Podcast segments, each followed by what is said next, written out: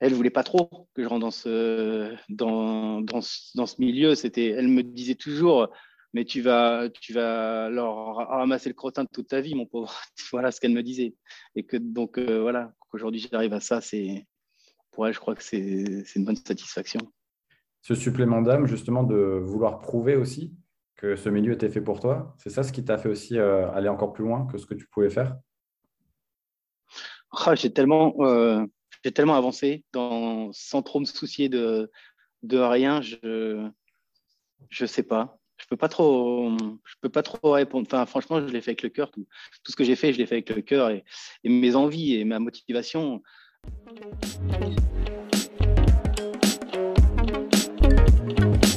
Confidence sportive, le podcast qui parle des émotions du sport.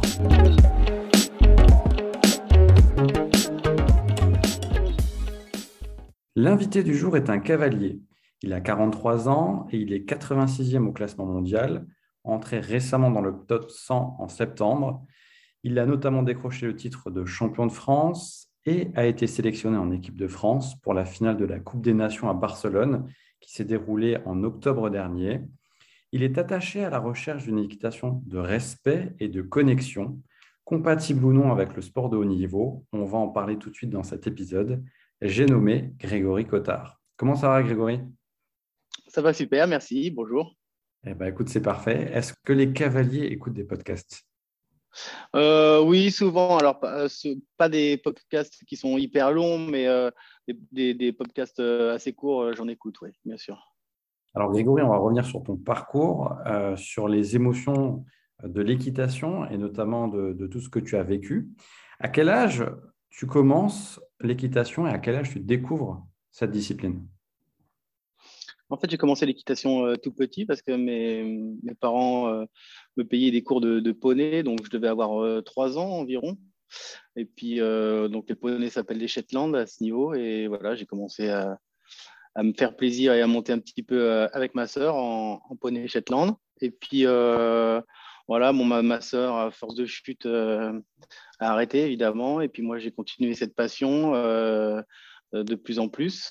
Du coup, après, j'étais dans le club où j'étais un peu plus grand, adolescent. J'allais tous les week-ends, voire le soir après l'école. Donc, autant dire que les cours étaient un peu bâclés, on va dire. voilà, j'étais mordu, passionné. Je pensais qu'une chose, c'était rejoindre les chevaux dans le club à côté. Donc, c'est une histoire de famille? Pas du tout. J'ai des parents qui n'étaient euh, pas du tout dans le milieu. Euh, bon, j'ai un oncle qui m'a un peu initié parce que lui, il montait euh, évidemment, il avait une, reprise tous les, une fois par semaine. Il allait monter, prendre son cours d'équitation. Donc, c'est un peu lui qui m'a initié, qui m'a donné cette passion.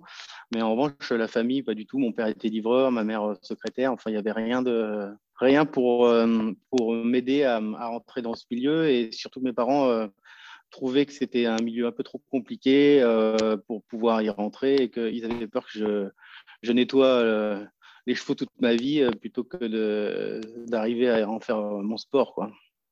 Alors justement, la discipline de l'équitation, c'est un peu une classe sociale élitiste. C'est un peu ce qui ressort généralement. Tu es un peu le contre-exemple justement de ce que tu viens de dire. Tu as percé dans ce domaine. Euh, comment justement euh, tu l'as vécu et est-ce que c'était euh, un poids ou est-ce que c'est une fausse image qu'on a de la discipline? Hum, c'est sûr que c'est plus facile quand on est fils d'un cavalier ou d'une cavalière. C'est plus facile quand on a de l'argent. maintenant, j'avais pas les deux. J'ai eu, la chance de faire de belles rencontres. J'ai eu la chance d'avoir des bons chevaux à travers ces belles rencontres. Et du coup, c'est vrai que hum, aujourd'hui encore, il faut toujours prouver quoi, que, hum, qu'on a quelque chose à, faire dans ce milieu. C'est toujours un peu difficile. Des, fois, on a envie de baisser les bras, mais, mais c'est, tellement passionnant euh, et, les chevaux sont tellement attachants que, qu'on en oublie un petit peu ce, côté où euh, il faut faire ses preuves sans arrêt. Et par rapport au cheval, justement, comment on choisit son cheval en étant cavalier je m'explique. À quel moment tu te dis, ben, c'est lui, euh, et comment tu crées une connexion avec le cheval? Bon, en fait, il y, a des chevaux qu'on fait naître, évidemment. J'ai le côté un petit peu éleveur aussi parce que je suis passionné de ça.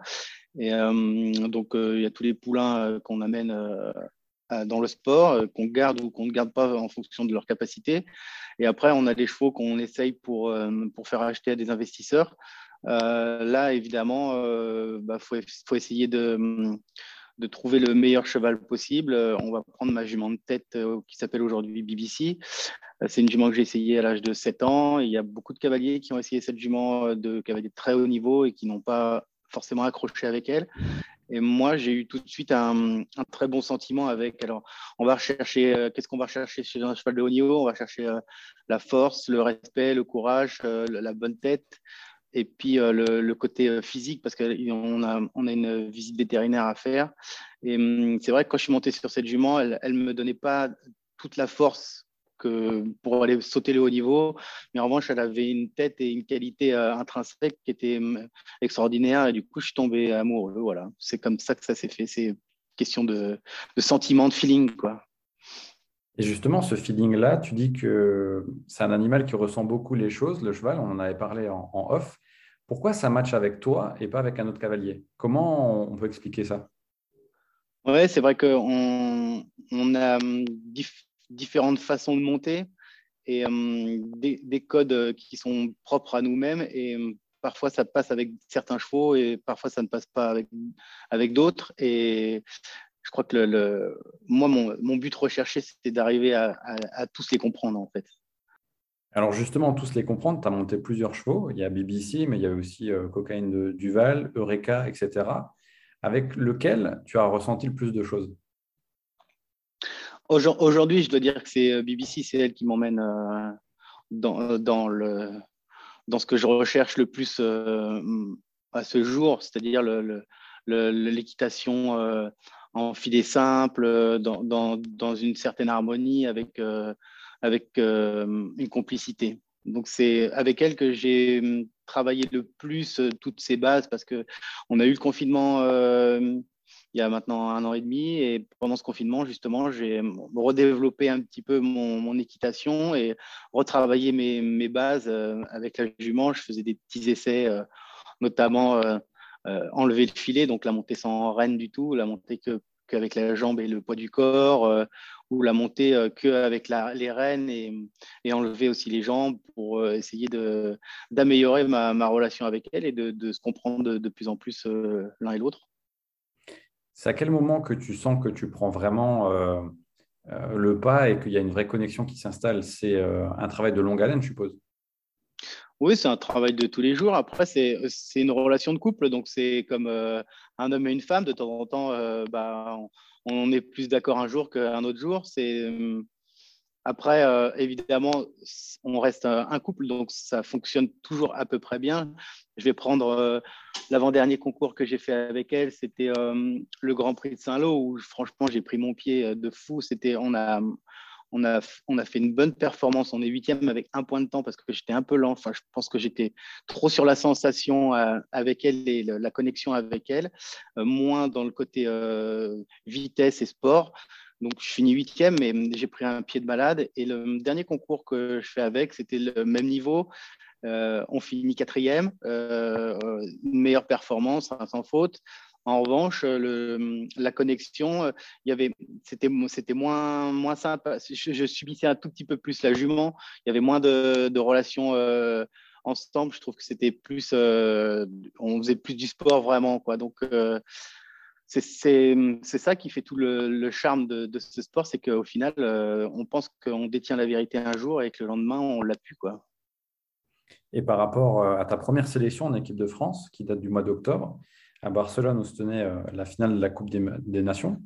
Dans quel état tu, étais avant ton passage et euh, est-ce que si tu as du stress, le cheval le ressent? Oui, alors évidemment, le cheval euh, ressent tout ce que, que l'on a, ce qu'on ressent, c'est-à-dire qu'on peut avoir de la peur, on peut avoir d'énervement ou être fatigué, et le cheval va, fonctionner en fonction de nos émotions, évidemment. Oui, je peux pas cacher que j'ai pas de stress parce que je m'en sers un peu justement. J'essaie de, de, le dompter, on va dire. j'ai notamment rencontré une, belle personne qui s'appelle euh, Michael Borot qui m'a aidé énormément à, à, à, contrôler un petit peu ce, stress parce que j'avais des, des, périodes de doute comme tout sportif. Et je suis arrivé à Barcelone, j'étais confiant. J'étais vraiment confiant parce que la relation avec ma jument, euh, elle est bonne. Euh, la gestion de mon, de mon stress, j'avais mis en place euh, pas mal de, routines que Mickaël m'avait données tout au long de l'année. Donc, je suis arrivé là-bas assez confiant et voilà, j'ai fait une performance plutôt honorable parce qu'on n'avait jamais sauté ce, niveau-là et c'était vraiment très gros et, et euh, il y avait deux manches, c'était difficile. Mais euh, voilà, je trouve que c'était vraiment sympa. Et l'équipe de France, c'est un aboutissement, c'est une concrétisation Tu le ressens comment?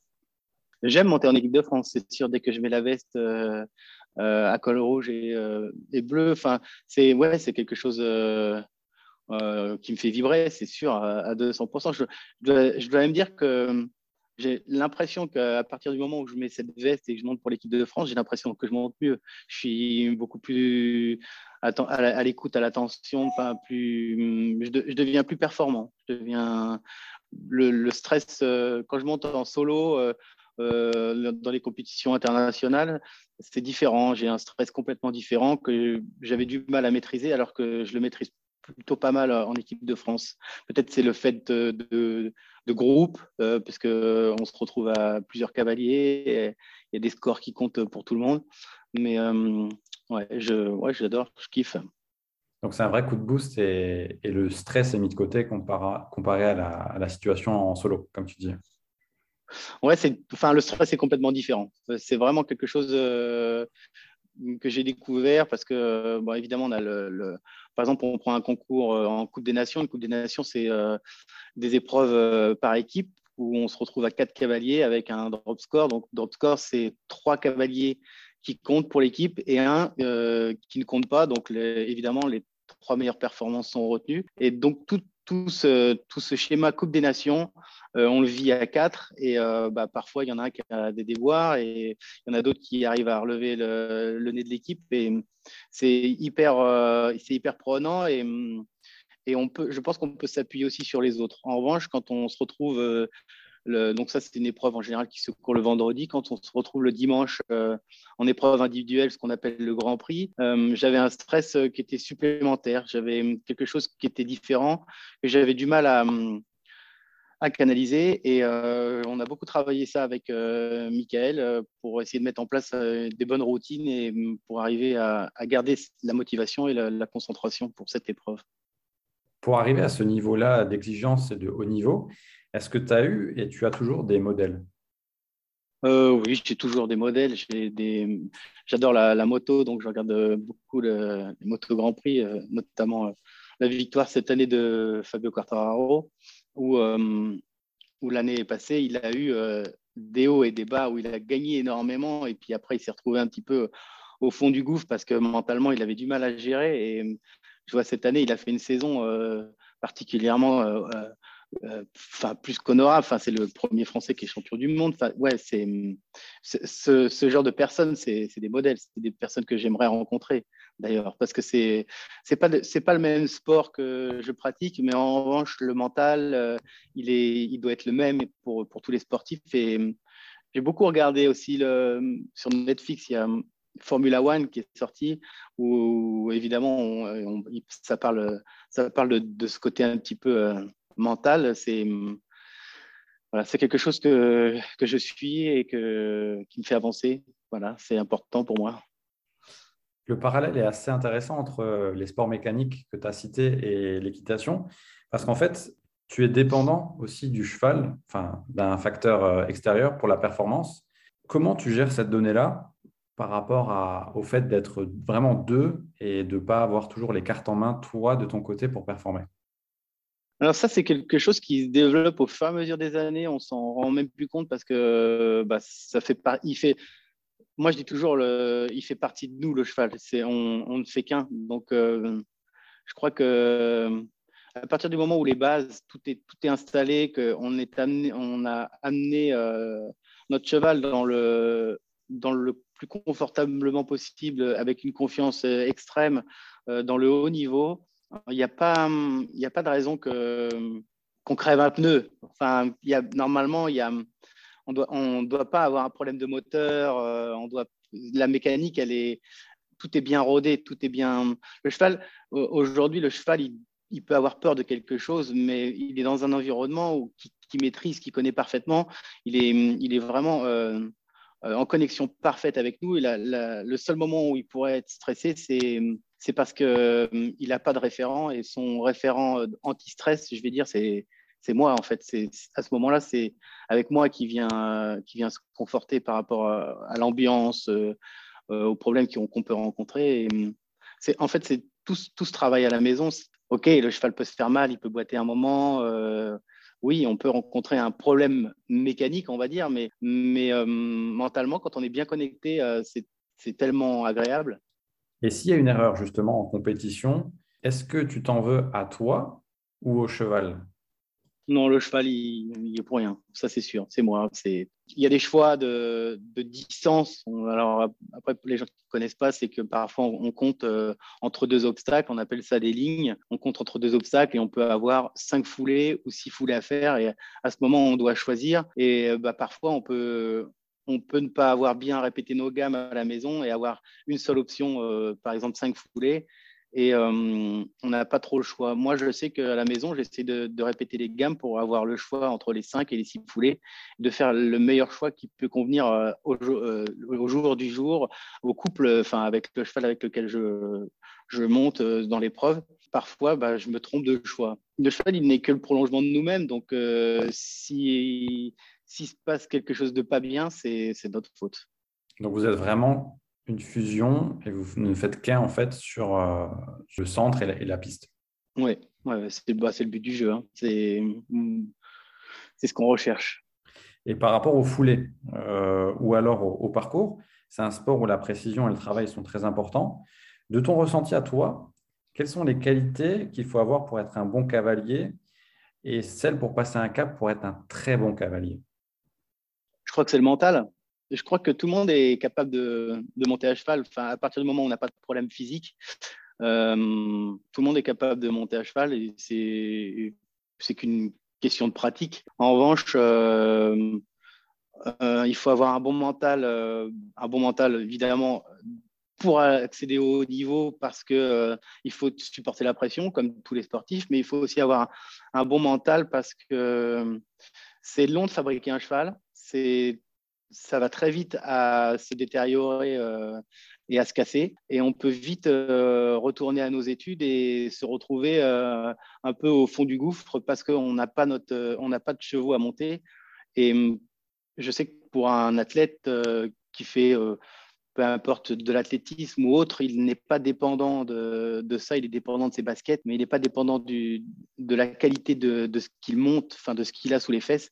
Et nous, on est vraiment dépendant de ça. Et hum, c'est difficile parce qu'il y a des années où on va, on va être en haut de l'affiche pendant peut-être deux ans, trois ans, et après, on va plus avoir un cheval à monter parce qu'on euh, on n'a pas reconstruit de jeunes chevaux ou parce que on a des chevaux qui se sont abîmés ou fait mal, et du coup on se retrouve un petit peu à sauter des épreuves moins conséquentes et, on perd un petit peu le, fil. Et, ce moment-là, il est vraiment difficile à, accepter, à supporter parce que quand on a fait tout ce qu'il y a de plus beau au monde, euh, on a du mal à concevoir que, bah, faut recommencer euh, au plus bas et euh, reconstruire. Et ça, je pense que ça n'existe pas dans les autres sports. C'est quelque chose qui est vraiment propre à notre discipline. Quand on, quand on est un, on va dire un triathlète, quand on est au haut niveau, euh, bah, on se confronte toujours au plus fort. Euh, on a le, vélo, on a les baskets, on a la nage, mais hum, il n'y a pas de raison que, à part une blessure, il n'y a pas de raison qu'on redescende si on, reste à s'entraîner toujours. Alors que nous, la, la raison, ça peut être la qualité du cheval. Donc, pour planifier, euh, toi, ton, parcours dans le haut niveau, tu te projettes comment en fait? Tu te projettes euh, vraiment à court terme sur un, deux ans grand max? Ou est-ce que euh, tu vois en fonction de l'évolution du cheval, des portées, etc. Non, moi je me suis déjà fait piéger. Je, recommence. Alors, je faisais partie de l'équipe de France il y a quelques années, et là je recommence à, accéder à ce niveau parce que j'ai deux juments top top niveau.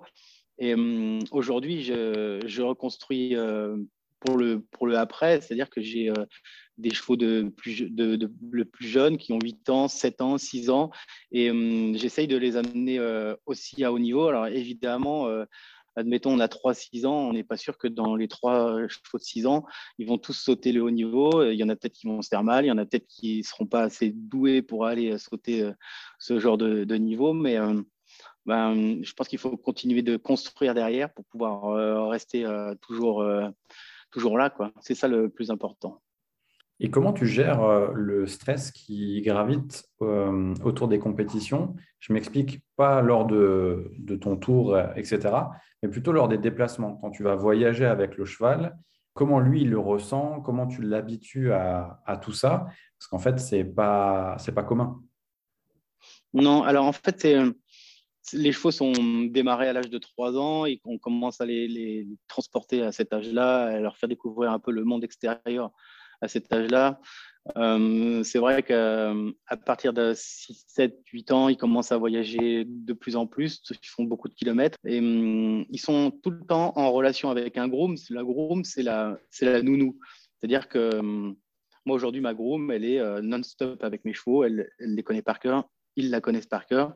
Et en cas de problème, euh, tout, ils, sont, ils savent, c'est leur référent, ils savent ils savent qu'ils sont bien avec cette personne. C'est le, le plus important, c'est qu'ils aient un référent. Et dans les gros transports, je vois quand on descend euh, au Portugal, il y a quasiment trois jours de route, donc 30 euh, heures de route, il y a trois fois 10 heures, euh, avec des étapes. voilà, les chevaux sont rodés, routinés, elles, elles s'arrêtent toutes les deux, trois heures pour aller voir si ça se passe bien et pour, pour les, les, les contrôler. Et, et, hum, le stress, il n'est pas là. Moi, je, je suis très peu avec eux dans ces moments-là. J'arrive plutôt après parce que c'est des quand il y a trois jours de route, je peux pas me permettre. J'ai d'autres chevaux, comme je disais tout à l'heure, j'ai d'autres chevaux à préparer pour l'avenir. Et du coup, je reste euh, à travailler les autres chevaux à la maison et je les rejoins euh, à la compétition après. Et, donc, tu arrives à, à, quel moment juste avant la compétition? En général, j'arrive une journée avant. Donc, si ça commence le vendredi, j'arrive le jeudi. Je, reprends connaissance un petit peu euh, du terrain, de, je, monte un petit peu mes chevaux pour me mettre avec eux sur dans l'environnement, et puis la compétition commence le lendemain. Et par rapport à la compétition, est-ce que tu as un moment clé dans ta carrière qui t'a profondément marqué? Compétition ou alors un moment euh, clé? Oh, J'en ai plein, j'en ai plein. J'ai euh, j'ai eu de mauvais moments, évidemment, et puis de bons moments. le, mauvais moment, c'est je dois dire, ça va être un peu étrange, mais c'est euh, l'année où je suis champion de France en 2013, parce que j'ai très mal vécu euh, mentalement. Euh, je n'étais pas du tout prêt à, subir autant de pression, et du coup, ça a été un calvaire pour moi. J'ai vraiment subi mes championnats de France. J'avais, je sais qu'après, on a fait une petite fête pour fêter ça, et on me demandait de faire voir les vidéos, et j'avais honte, donc je ne les ai pas fait voir. Donc, j'ai vraiment subi ce, ce championnat. Ça a été euh, tout le monde me disait ah mais sois content et tout, tu te rends pas compte. Alors c'est vrai qu'il y avait un titre, le, le, le, plus beau titre qui est en France, euh, mais euh, mentalement, waouh, j'avais une très bonne jument à l'époque et, je l'en remercie. Elle m'a, vraiment emmené et fait découvrir toutes les facettes de, ce championnat. voilà, ça, ça a été le, bémol un petit peu et qui m'a aidé et qui m'a fait passer un cap euh, après. Puis je n'ai jamais voulu recommencer ça parce que j'ai dit euh, c'est pour faire ça, je préfère arrêter. Et peut-être je suis pas fait pour ça d'ailleurs, sauter ce genre d'événement. Et du coup, j'ai commencé à travailler euh, sur moi. Et les, bons, on peut dire, l'un des bons moments, ça a été quand j'étais vice-champion de France en 2017, où là, j'ai maîtrisé parfaitement et je me suis senti capable entre 2013 et 2017. Donc, j'ai fait un gros travail et, je me suis senti capable d'aller jusqu'au bout et j'ai tenu bon jusqu'au bout et, j'étais fier de, mon travail. Donc, ça, c'est des, des bons moments marquants, en fait. Des bons et des mauvais d'ailleurs, mais voilà, ça, m'en fait sourire aujourd'hui, mais je ne faisais pas le malin en 2013. bah, ça fait partie du parcours d'un sportif de haut niveau. Mais est-ce que justement, étais, euh, tu penses que ça arrivait trop tôt, ce titre? Oui, je l'ai très clairement, après, je l'ai mérité parce que j'avais fait une très bonne saison. on, avait gagné beaucoup avec la jument euh, cette année, cette année-là, et mais tout, tout, est arrivé trop vite. Ouais, j'étais pas, pas prêt à, supporter autant euh, cette année-là. Du coup, à un moment, je me suis retrouvé complètement essoufflé, à pu, a pu savoir où j'habitais. Quoi. Donc, ça a été un peu trop vite. Alors, peut-être qu'il y en a, ils, vont prendre la grosse tête par rapport à ce genre de phénomène, mais moi, ça m'a, ça m'a plutôt desservi, on va dire. Ce ressenti-là, tu l'as eu par rapport à, la pression que tu te mettais à toi ou est-ce que c'est vraiment l'environnement qui gravite autour à travers les médias C'est clairement la pression que je me suis mis à moi. Quoi. Alors évidemment, c'est toujours le, phénomène extérieur, les regards des gens qui, mettent évidemment de la pression supplémentaire. Mais, euh, mais je savais que je pouvais faire quelque chose à ce championnat parce que j'avais fait une très bonne saison et j'étais euh, dans les favoris. Et du coup, ça m'a, du coup, plus le championnat, le avançait, plus je, bah, plus je voyais que j'arrivais vers une médaille et moins ça allait, quoi. Donc, c'était, c'était quelque chose, euh, ouais, c'était un film d'horreur. Avant le passage euh, à une compétition, justement, à l'échauffement, est-ce que tu as un rituel avec le cheval pour le mettre en confiance et pour que vous soyez tous les deux dans les meilleures conditions Comment ça se passe? J'ai des codes, j'ai des codes, oui. alors, pour les gens qui ne savent pas trop, mais je, fais un contrôle de, mes deux rênes pour que mon cheval vienne se relâcher. Et, en fait, je fais de la détente surtout. Je fais du, relâchement et je lui demande de descendre un petit peu sa tête, de, s'échauffer gentiment, d'échauffer son corps et de se connecter à moi gentiment. Je ne monte pas dessus et, et je ne mets pas le kick en route et avec la poignée accélérateur et pour dire. Euh, on y va mon coco. Non, je mets, je mets tout en place, voir, voir si euh, il m'accepte, s'il a compris que ce que je voulais au départ, mais tranquillement, euh, au pas, au trop, au galop. Et une fois que ça c'est en place, je commence à, mettre l'énergie et à faire monter euh, le moteur en, route. Quoi. Je mets, je mets, je j'allume le moteur. Mais au départ, non, je mets plutôt du relâchement, plutôt du calme. Et par rapport à la concurrence, c'est toi avec le cheval qui est sur, la piste. Comment tu, analyses cette concurrence-là? Ça dépend vraiment de, mon état d'esprit. C'est vrai que je travaille parce que euh, je, je ne veux pas être meilleur qu'eux, mais mm, je veux vraiment euh, euh, travailler sur moi pour être le, meilleur le jour J de, de dans, mon équitation, dans mon sentiment et pas plus fort qu'un autre parce que ça m'a beaucoup desservi de, cette mentalité-là, euh, à vouloir gagner absolument et être plus rapide. Alors j'essaie de faire de mon mieux, de ce que je suis capable de faire, de ce que mon cheval est capable de faire, et de vraiment de me recentrer par rapport à ça et d'enlever euh, tout le reste. C'est-à-dire que je, je, me souviens d'un concours à Valence où je suis deuxième du Grand Prix, je pars en numéro un pour le barrage, donc l'épreuve de vitesse. Et hum, je suis parti euh, à fond, à fond. Et je me suis pas, comme je partais en 1, je me suis pas du tout soucié de savoir si euh, un était plus vite ou moins vite ou quoi. J'ai tout donné. Au final, je finis deuxième parce que hum, il m'en manquait un tout petit peu pour gagner, mais j'avais vraiment donné euh, le mieux et puis la jument aussi. Et hum, quand j'ai tendance à partir en, dernier du barrage, on regarde les autres et on se dit qu'on va essayer de faire mieux et plus vite. Et ça, j'essaie de, m'interdire ça et de, me dire, je connais le parcours, je sais ce que je suis capable, mon cheval, je sais ce qu'il est capable, et j'essaie d'aller au maximum de ce qu'on est capable de faire ensemble et pas euh, d'aller plus vite que l'autre parce que souvent, euh, ça va à l'échec. Et ta façon de faire, c'est aussi euh, une équitation de respect et de connexion qui sont mises en avant. Est-ce que ça va contre la performance de haut niveau c'est des choses dont on a moins l'habitude euh, dans ce que j'ai lu par rapport à, justement aux écrits qui avaient euh, te concernant. Comment tu le, tu le mets en avant et, c'est quoi une équitation de respect et de connexion? En, fait, c'est euh, j'ai j'ai été éduqué comme beaucoup de cavaliers, l'école militaire en fait. Et, du coup, il y a de, nouvelles méthodes qui ont surgi. On appelle ça les, les hein, les, de l'éthologie en fait.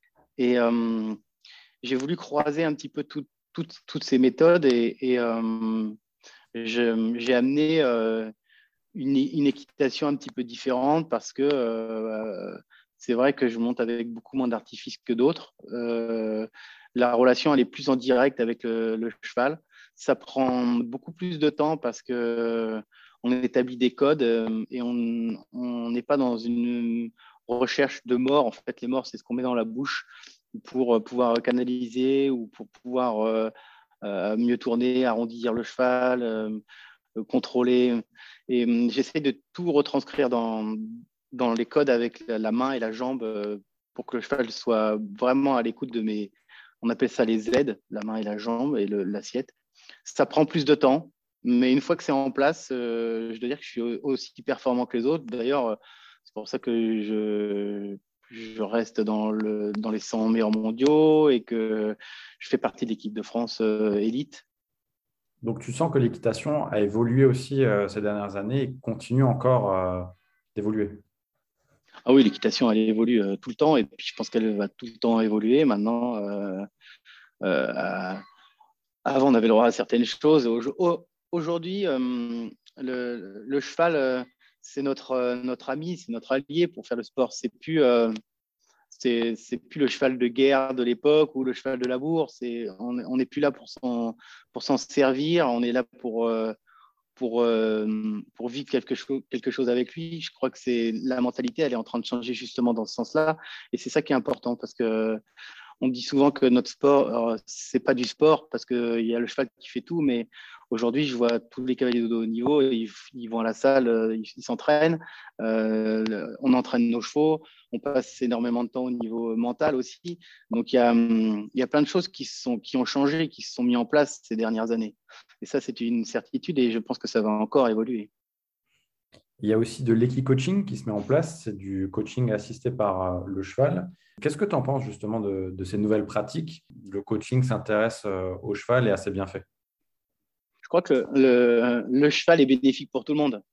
Euh, j'ai travaillé avec des, gamins qui étaient en, difficulté, des, des, gens malades. le cheval a toujours été bon, toujours, il a toujours apporté quelque chose de bon à, ces gens qui, qui étaient peut-être un moment méchant, qui étaient peut-être trop malades et fatigués, mais il a, il a toujours amené le sourire et le, bonheur. Et je crois que l'équipe coaching, c'est dans les grosses entreprises, le, le, patron comme l'employé, euh, quand on les met au milieu du manège avec le cheval, euh, on, voit tout de suite qui est le patron et qui est l'employé. Le, cheval, il, le sait lui. Il, il, va être plus avenant peut-être vers euh, un employé et peut-être un peu plus euh, à, attendre vis-à-vis de la posture du patron. On, voit le, comportement du cheval peut changer par rapport à notre posture et notre position. Donc, c'est important que, pour la confiance des gens, pour le, les certitudes, pour plein de choses, l'équipe coaching, je pense que c'est une, une, assez bonne chose. C'est quelque chose qu'il faut travailler, c'est bien. Et qu'est-ce qui fait que le cheval est un animal si différent? Par rapport au ressenti, par rapport aux émotions qu'on peut véhiculer. Qu'est-ce qui fait cette différence-là par rapport à, d'autres animaux? Bah. Après, il peut avoir des similitudes avec d'autres animaux, hein, mais nous, c'est hum, avec... un animal avec lequel on vit depuis des années. Et c'est vrai que c'est un, animal grégaire. A... Hum, aujourd'hui, il a besoin de, il a besoin de compagnie. C'est pas euh, quand il est en liberté avec ses congénères, euh, il y a des codes qui sont établis avec des leaders, avec euh, des, suiveurs. Et nous, c'est ce qu'on c'est ce qu'on essaye de reproduire ici avec nous, c'est-à-dire que on doit on, doit être entre guillemets le leader. Alors, je ne veux pas dire trop le leader parce qu'il ne faut pas que ça soit déformé en, en, se disant que qu'on est le chef. C'est juste que le cheval a besoin de se conforter à, à nous comme comme il a besoin d'être conforté quand il est dans, en troupeau, euh, il prend la fuite quand il a peur de quelque chose. Si le leader euh, du troupeau dit qu'il n'y a aucun problème, euh, il ils vont rester tous ensemble. Et nous, on doit reproduire ce schéma-là avec les chevaux pour qu'il y ait un climat de confiance qui, règne entre eux et nous et qu'ils n'aient pas peur de tout parce qu'ils ont, voilà, les, les, chevaux ont peur. en règle générale, leur première peur, c'est la fuite, quoi. Donc s'ils si sont sans arrêt en fuite, on ne peut pas profiter de leur qualité euh, de jumper, on va dire. Une vraie connexion. Et la suite pour 2022, là, il y a l'année civile qui est en train de, se terminer. Pour toi, c'est quoi les objectifs euh, bah, déjà sur la prochaine année? Et comment tu vois la suite de ta carrière? J'ai à cœur de sauter les championnats d'Europe. cette année, j'ai été cinquième, donc les quatre sautes et pas le cinquième. Je sais que les championnats d'Europe, c'était 2023, donc ça, c'est quelque chose qui me tient à cœur. J'espère un jour participer vraiment, à être dans les quatre cavaliers, pour participer aux championnats d'Europe. Donc ça, c'est un de mes objectifs euh, un peu plus long terme. Après, euh, l'année prochaine, il y a les championnats du monde. Euh, moi, mes objectifs, c'est de monter encore pour l'équipe de France. Je sais que j'ai BBC qui va très bien pour, en équipe de France. Maintenant, j'ai Cocaïne que j'aimerais amener à ce niveau aussi. Voilà, j'ai envie de participer un maximum aux épreuves en équipe de France l'année prochaine aller au championnat du monde, euh, ça sera quelque chose peut-être d'envisageable euh, en fonction de l'évolution de, l'année.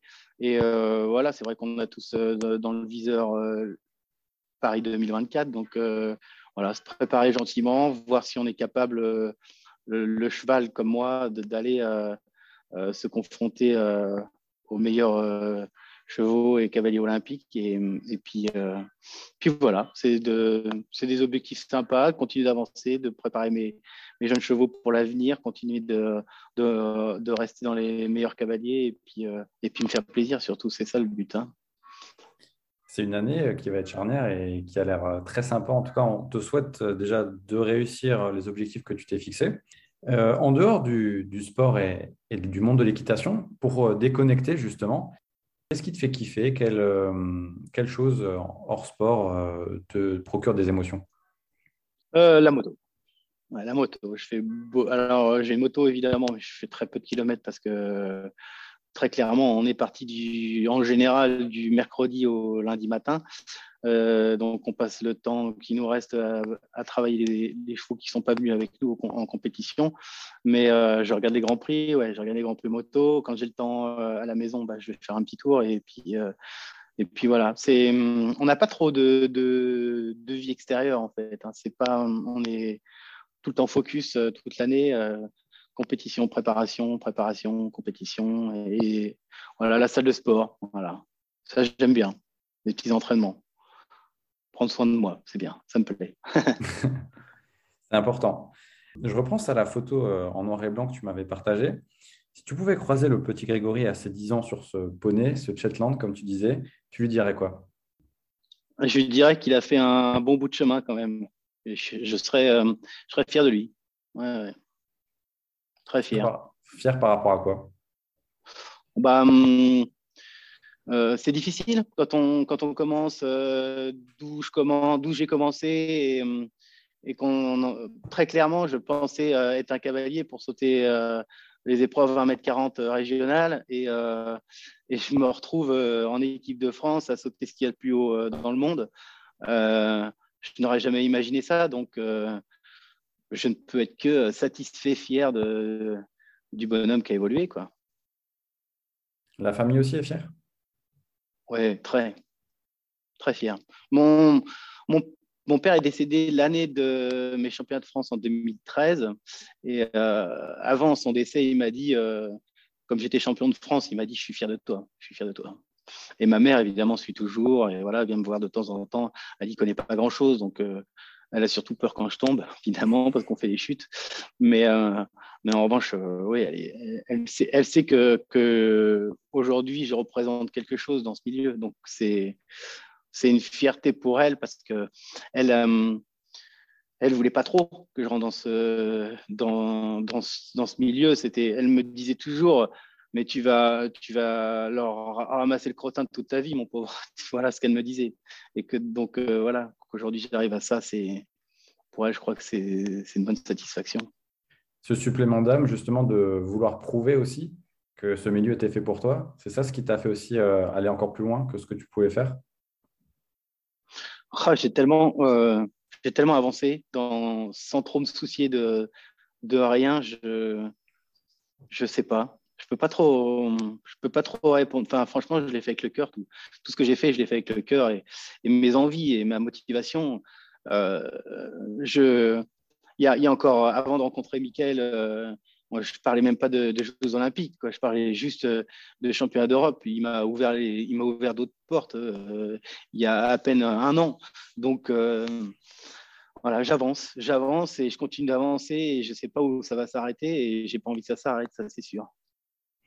Et on salue Michael Bourreau qui était l'invité de Confidence Sportive dans l'épisode 17 où on a parlé de taekwondo et également ben, de la préparation parce qu'il accompagne des cavaliers comme toi. Avant de terminer, Grégory, quel invité, tu as carte blanche bien sûr, c'est le rituel de Confidence Sportive, tu aimerais entendre dans le podcast, sachant que tu peux écouter euh, les émotions d'un sportif, de son encadrement, d'autres personnes qui gravitent autour du sport euh, Fabio Quartararo. pour, tout, ce que tu as dit par rapport à la moto Ouais, ouais évidemment, j'aimerais. J'ai essayé d'envoyer euh, des mails. j'aimerais ouais, j'aimerais l'entendre. J'aimerais le contacter un jour pour pour discuter de. évidemment, je suis fan de moto, mais je, je, je vais pas être le fan euh, comme on connaît de tous les ce qu'on a autour de nous évidemment.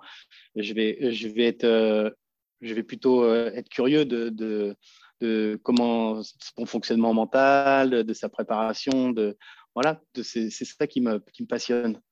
Mais c'est difficile à discuter avec des gens pareils. Voilà. Eh ben, écoute, euh, crois-moi que l'invitation a déjà été envoyée aussi de mon côté. Pour l'instant, il n'y a pas de retour. Mais on pourrait, pourquoi pas, faire un épisode à trois, ça pourrait être sympa. Ça pourrait être sympa. Ça pourrait être sympa. Si, tu as le contact, euh, je suis preneur. Avec plaisir. Euh, ton actualité pour te retrouver sur les réseaux, pour que les auditeurs puissent voir un peu plus l'envers du décor par rapport à, l'épisode qu'on vient de tourner. Trouve ça comment sur, sur les réseaux? Euh, sur Instagram euh, comme euh, sur Facebook, c'est Grégory Cotard officiel. voilà, c'est tout simple. j'ai quelques abonnés. J'ai une, je suis pas très loin sur Instagram de, des 10 000 abonnés, et puis sur Facebook aussi. Donc voilà, je, suis quelqu'un de. C'est moi qui gère entièrement mes réseaux. voilà, de temps en temps, quand j'ai des coups de mou parce que je suis des contre-perf, je me force toujours à mettre un ou deux trucs, mais c'est vrai que je suis un peu moins présent, mais sinon, je suis euh, assez présent quand même sur les réseaux. Et puis, euh, j'ai de bons, de bons des bonnes discussions. Je suis hyper euh, ouvert à tout le monde. Donc, voilà, je suis, c'est cool, quoi. C'est tranquille.